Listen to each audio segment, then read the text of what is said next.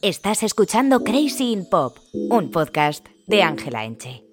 Hola a todos y bienvenidos a Crazy in Pop, ya el octavo episodio, qué ilusión me hace. Como sabéis, este podcast está patrocinado por Podimo, que es una plataforma de podcast y audiolibros en la que podéis encontrar un montón de contenido y mi otro podcast, Keep It Cutre, al que le tengo mucho, mucho, mucho cariño y me dais un feedback muy bueno, entonces estoy como muy contenta. Así que en la cajita de información os dejo una prueba gratuita por si queréis bichear, que a mí me haría muchísima, muchísima ilusión que me dieseis la oportunidad de estar ahí acompañándoos un poquito más. No sé si se aprecia en el vídeo, los que me estáis viendo en vídeo, o sea, esta planta, la evolución que ha tenido desde el primer episodio hasta ahora mismo, está fatality, o sea, está pidiendo tierra, pero te lo juro, o sea, yo la riego cuando hay que regarla, yo la doy vueltas, yo la mimo, yo la hablo, pero de verdad, esta planta no sé qué estoy haciendo mal. O sea, está fatality. O sea, el skincare de esta planta está mal. O sea, que no nos dé consejos. Bueno, el episodio de hoy creo que es un poco un mega mix de ideas y de cositas. Ay, mira, es que se me ha roto el peto. Mira, os cuento mi vida un poco. Se me ha roto este peto, una pieza, pero no voy a tirar un peto entero por una pieza que se me ha roto. Entonces lo tengo aquí como con una goma atado. Entonces, eh, seguramente a lo largo del episodio eh, acabe sin este tirante. Pero bueno, a lo mejor ya hay que enseñar cacho. Ya es tiempo de primavera, ¿no? Entonces es tiempo ya de pues enseñar un poquillo. Volvemos al asunto que nos trae hoy aquí. Últimamente he estado eh, investigando bastante y viendo bastante lo que significan las eh, peer relationships o los peer stunts. peer hace referencia a public relationships, o sea, relaciones públicas, y eh, a todos estos fenómenos que hay eh, entre famosos. Las peer relationships o peer stunts son como montajes, por así decirlo. O sea, son relaciones falsas que se crean para promocionar algo, pues para promocionar un álbum o una nueva película que va a salir o voy a sacar una línea de no sé qué y para que se hable de mí, eh, pues voy mm, a estar un poco en el ojo del huracán y en el pasado eh, también se usaban para mantener en secreto la orientación sexual de algunos famosos y es muy fuerte este mundo. No sé si habéis leído un libro que se está haciendo como súper famoso y súper viral, que es Los siete maridos de Evelyn Hugo, que si no lo habéis leído os lo recomiendo porque es muy muy guay. Y estoy muy orgullosa porque, eh, vale, yo leo de vez en cuando y tal, pero hacía mucho tiempo que no me enganchaba tanto a un libro y no leía un libro tan eh, largo. Digo largo entre comillas, son unas 400 y pico páginas, que a lo mejor para gente que está acostumbrada a leer es como sin más, pero para mí que no estoy acostumbrada estoy como muy orgullosa de ello. Bueno, y este libro habla un poco de esas relaciones ficticias eh, de la época de Hollywood dorada, no está eh, o sea, el relato no es sobre el presente, es un relato ficticio, pero basado en el pasado, ambientado en el pasado. Y es muy, muy interesante cómo van moviendo hilos, cómo se van juntando entre algunas personas simplemente para desviar la atención sobre otras cosas. Y a día de hoy no se usan tanto eh, con esos fines, menos mal, la verdad, sino que se usan un poco para limpiar la imagen de algún famoso que, por ejemplo, cae muy mal. Entonces, si a ti te cae muy mal un famoso, al final no vas a consumir las cosas en las que ese famoso esté. Entonces, muchas veces, em, si la gente piensa que tú eres un imbécil, la gente de PR que está detrás de ese famoso dice, joder, pues si le juntamos con esta persona, que esta persona es como mejor valorada por la gente, puede ser que la gente vea un lado más humano de este famoso que parece imbécil y simpatice más con el público. Lo que pasa es que cuando te metes en este mundo a investigar y tal, o sea, te dicen que todo, todo es PR, todo es eh, montajes, todo es tal. Es más, leí hasta que se rumoreaba que la relación de Calvin Harris y Taylor Swift era una PR relationship que yo lo, o sea, lo pienso un poco fríamente y digo, pues, bueno, será posible, no lo sé, pero no me lo creo mucho porque no hay como mucha evidencia de ellos en público más que fotos que ellos hayan sacado en sus redes o no sé, o sea, que, le hace falta a Taylor Swift eh, una relación ficticia para, no sé, no sé, yo no lo veo, no lo veo así, pero no sé. Entonces, ni tanto ni tan calvo. Eh, sí que creo que hay casos que son un poco cantosos porque no hay por dónde cogerlos. En plan, fotografías súper nítidas de dos famosos besándose en la calle, en medio de todo el mundo. Joder, si tú eres súper famoso y cuidas de tu privacidad, eh, sabes dónde hacer ciertas cosas y dónde no hacerlas. Y todas estas tramas de montajes y tal suelen estar muy relacionadas con, eh, por ejemplo, si sale una comedia romántica, pues que los dos protagonistas, pues que tengan ahí un feeling, que haya ahí una duda si ha pasado algo o si no. Y se da mucho, mucho también en fenómenos eh, adolescentes, rollo, por ejemplo, Crepúsculo, es eh, un, un claro ejemplo de ello. Que yo no digo que, por ejemplo, Robert Pattinson y, ¿cómo se llama ella? Kristen Stewart, ¿no? Eh, se quisieran. Yo no digo eso, pero que todo fue formado por la bola de crepúsculo de darle bombo y de tal, sí que lo creo. Y el otro día vi una entrevista en la que Aston Catcher, que ha sacado hace nada eh, una comedia romántica, no sé con quién es, no me acuerdo ahora el nombre de la coprotagonista, pero bueno, que le estaban criticando mucho que en las fotos eh, parecía que se llevaban mal o que no había química o no sé qué. Y él en una entrevista contó como Mila Kunis, que es su pareja, le dijo, pero acércate más a ella, eh, sé más, mm, no sé, que parezca que haya buena relación porque la hay. Y él contaba como que le daba muchísimo miedo a que de eso se sacasen escándalos que pudiesen afectar a su familia y tal. O sea, que los famosos son súper conscientes de todo lo que se puede manipular una imagen de dos personas simplemente por el éxito de una, una peli o lo que sea. Y hay un caso súper sonado que es el de Harry Styles y Kendall Jenner que dicen que es como el claro ejemplo de cómo funcionan este tipo de relaciones y cómo realmente dicen que esta, esta relación nunca existió, pero a todos los fans nos pareció una pasada que las dos personas más guapas del mundo y más top del momento de repente estuviesen juntas. Y nos lo comimos con patatas. Y este caso nos hace ver cómo el mundo de Hollywood y de los famosetes y tal es mucho más turbio de lo que parece y ellos no tienen a veces mucha elección sobre su imagen y la imagen que proyectan al público. Bueno, Kendall y Harry eh, fueron vistos por primera vez en noviembre de 2013 y justo en noviembre fue cuando One Direction lanza el álbum Midnight Memories, sí, y justo la carrera de Kendall como modelo estaba empezando a desarrollarse. O sea, era un poco el momento perfecto porque Kendall estaba ya, eh, o sea, los dos eran unas personas muy top, pero que podrían llegar a ser más top aún y a destacar entre el círculo en el que estaban. O sea, Harry destacaba en One Direction, y Kendall destacaba entre sus hermanas. Lo que se buscaba un poco era que Harry eh, fuese más el líder de One Direction y se vendiesen más discos y por otro lado el interés eh, por parte de Kendall era que justo había lanzado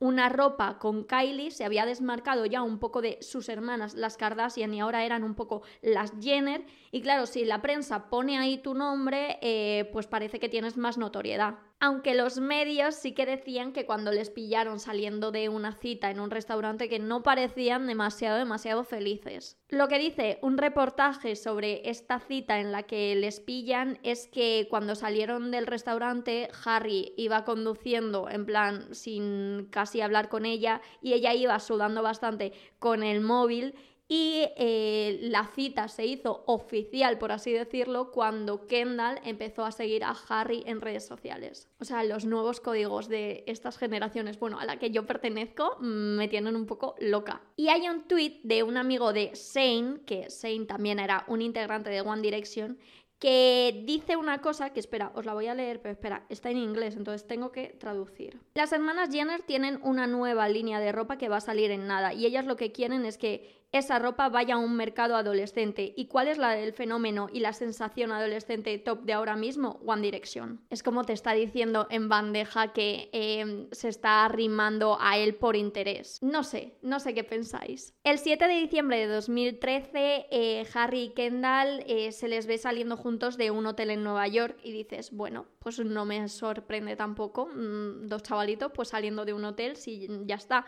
Pero es bastante curioso que justo el año anterior, exactamente el 7 de diciembre del 2012, él salió de ese mismo hotel con Taylor Swift. Y en el 2011, un año antes, también el 7 de diciembre con otra pava. A lo mejor ese día hacían descuentos, no lo sé. Pero Harry y Kendall, si se supone que son dos personas que valoran su privacidad, ¿por qué sales por la puerta em, de la entrada principal del hotel? Que te falta poner neones en plan, sí, hemos pasado la noche juntos. En enero de 2014 se ve a la pareja esquiando juntos y justo estaban promocionando la nueva temporada de Keeping Up with the Kardashians. Entonces es como que cada aparición pública que tienen está un poco premeditada a algo que va a salir de alguno de los dos. Y después de tres meses de supuesta relación, los medios anuncian que estos dos chicos lo han dejado por problemas de trabajo, por problemas de agenda y que la relación se ha roto.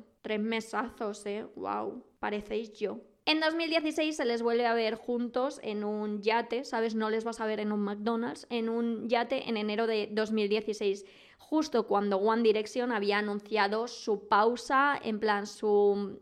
No lo hemos dejado, pero nos vamos a dar un tiempo que todos sabíamos que era una ruptura y era el momento perfecto para impulsar la carrera de Harry. Y claro, si Harry va a sacar un disco en solitario con alguna canción de amor y tal, si volcamos esas canciones en Kendall, pues eh, a lo mejor la gente se interesa un poco más. Y yo ya he dicho cómo me rechina un poco este tema, porque me da la sensación de que a día de hoy no interesa tanto la obra de un artista como su vida privada. Y todo el mundo lo sabe y todo el mundo participa de ello. ¿Te gusta realmente esa canción? ¿Te gusta realmente ese artista? ¿O te puede el morbo de saber algo más de su vida privada eh, diciendo, oh Dios mío, esta frase va por no sé quién, va por no sé cuántos?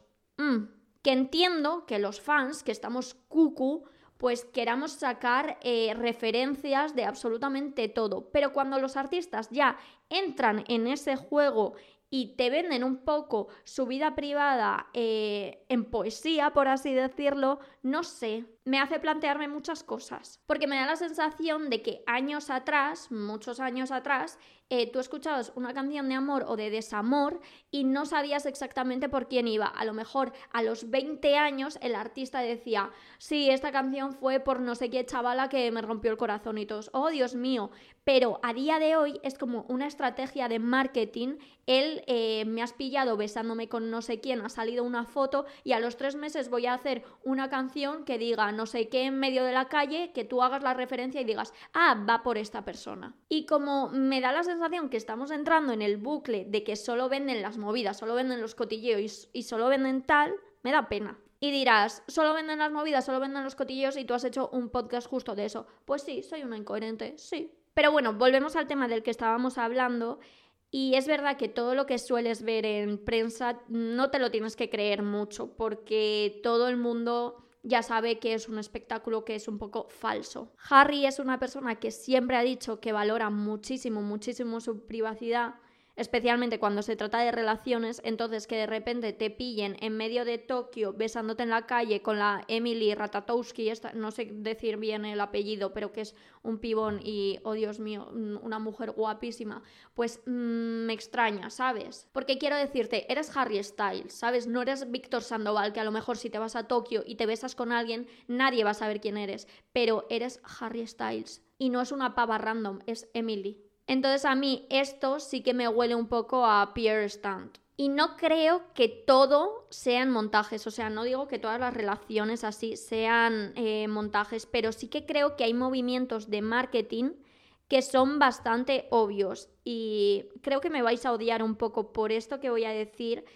pero no es casualidad que justo Rosalía y Raúl Alejandro hayan hecho público que están, eh, que están prometidos justo cuando acaban de sacar un disco juntos. ¿Hasta qué punto no es algo como oportunista para que se hable mucho de vosotros y se escuche más eh, vuestra música? ¿Hasta qué punto no devalúas un poco como artista el decir, joder, mi canción es buena, creo que va a petarlo? Pero como no estoy muy seguro, pues voy a meter esto así para ser más viral. ¿Cuántas veces digo no sé a lo largo de un episodio? Muchísimas, ¿verdad?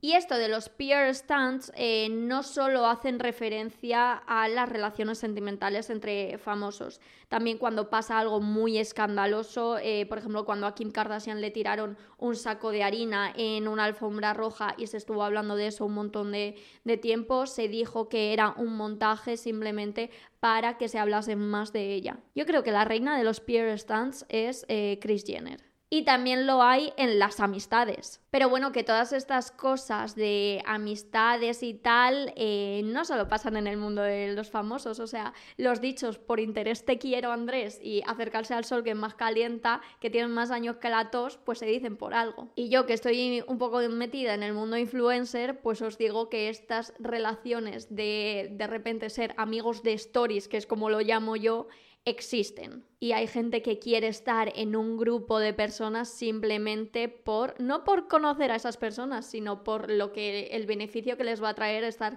rodeado de ciertas personas. Yo por eso cada vez más con la gente de mi barrio, chilling y a mi bolonga. Que por cierto, esto me voy un poco del tema, pero también me gusta que surjan como otras cosas y hablar un poquillo más. Ayer me terminé un documental eh, que está en Prime Video eh, sobre redes sociales, influencers y tal. Y uff, o sea, entiendo que nos odien, lo entiendo. O sea, no todo me ha parecido eh, horrible, porque hay cosas que sí que creo que eh, son muy interesantes. A lo mejor hubiese cambiado un poco el foco desde el que se enfocan ciertos temas, pero hay una cosa con la que no puedo, y es hablar de este trabajo todo el rato desde el victimismo no puedo, no puedo, no puedo. Cuando, tío, somos unos privilegiados, en serio, somos unos putos privilegiados. Y puedes hacer un documental en el que hables de la valía del trabajo de un influencer y lo hables desde ser consciente del privilegio que es. O sea, no me gusta el enfoque de dar pena no me gusta. Y los temas que se tratan más serios eh, sobre depresiones y cosas así que han tenido eh, ciertos influencers y salen sus testimonios, me parece súper interesante, pero me hubiese parecido mucho más interesante haberlo hecho desde un foco de en esta sociedad se necesita una educación digital. En plan, que si tú comentas a una persona, me cago en todos tus muertos, eres un desgraciado, pues no es algo que se quede ahí, sino que le afecta a una persona. Y no solo a un influencer, sino a cualquier niño que esté en una clase y le pongan un comentario feo, pues también le afecta. Entonces eso, me da como mucha rabia, creo que es, que se use el cuento de pobrecito, pobrecito, para eh, valorar algo. ¿Qué pasa? ¿Que si sufres más tiene más valor tu trabajo? Pues no sé, chica, yo creo que no. Y que puedes decir que hay días que te estalla la cabeza, pero como estalla la cabeza en todos los trabajos. Es que de verdad, si lo habéis visto, decidme qué, qué opináis, porque a mí sí que me pareció muy interesante muchas cosas, pero otras yo decía, es que me da vergüenza mi sector, es que no puede ser y como que no se tratan temas en plan candentes, o sea, es todo el rato, es que me pone, tengo mucha presión por mi físico, por mi tal, no sé qué, pero no se habla de que eh, es ilegal eh, promocionar clínicas estéticas, operaciones estéticas y en el documental sale. Eh, no se habla de los padres que están exponiendo día y noche a sus hijos. No se habla de un montón de cosas que a mí me parecerían súper, súper interesantes. Si hacen otro, pues a ver si, si me llaman para aportar mis ideas. No, no me llamarían porque diría lo contrario a la gente, seguramente. Pero bueno, me he ido totalmente, totalmente del tema. Espero que os haya gustado un montón. Os recuerdo que este podcast está patrocinado por Podimo y tenéis una prueba gratuita en la cajita de info. Que me encanta leer vuestros comentarios, me encanta cuando me enviáis cualquier mensaje por Insta, que me da muchas ganas de seguir con esto. Y nada, que nos vemos y nos escuchamos la semana que viene. Os quiero mucho. ¡Chao!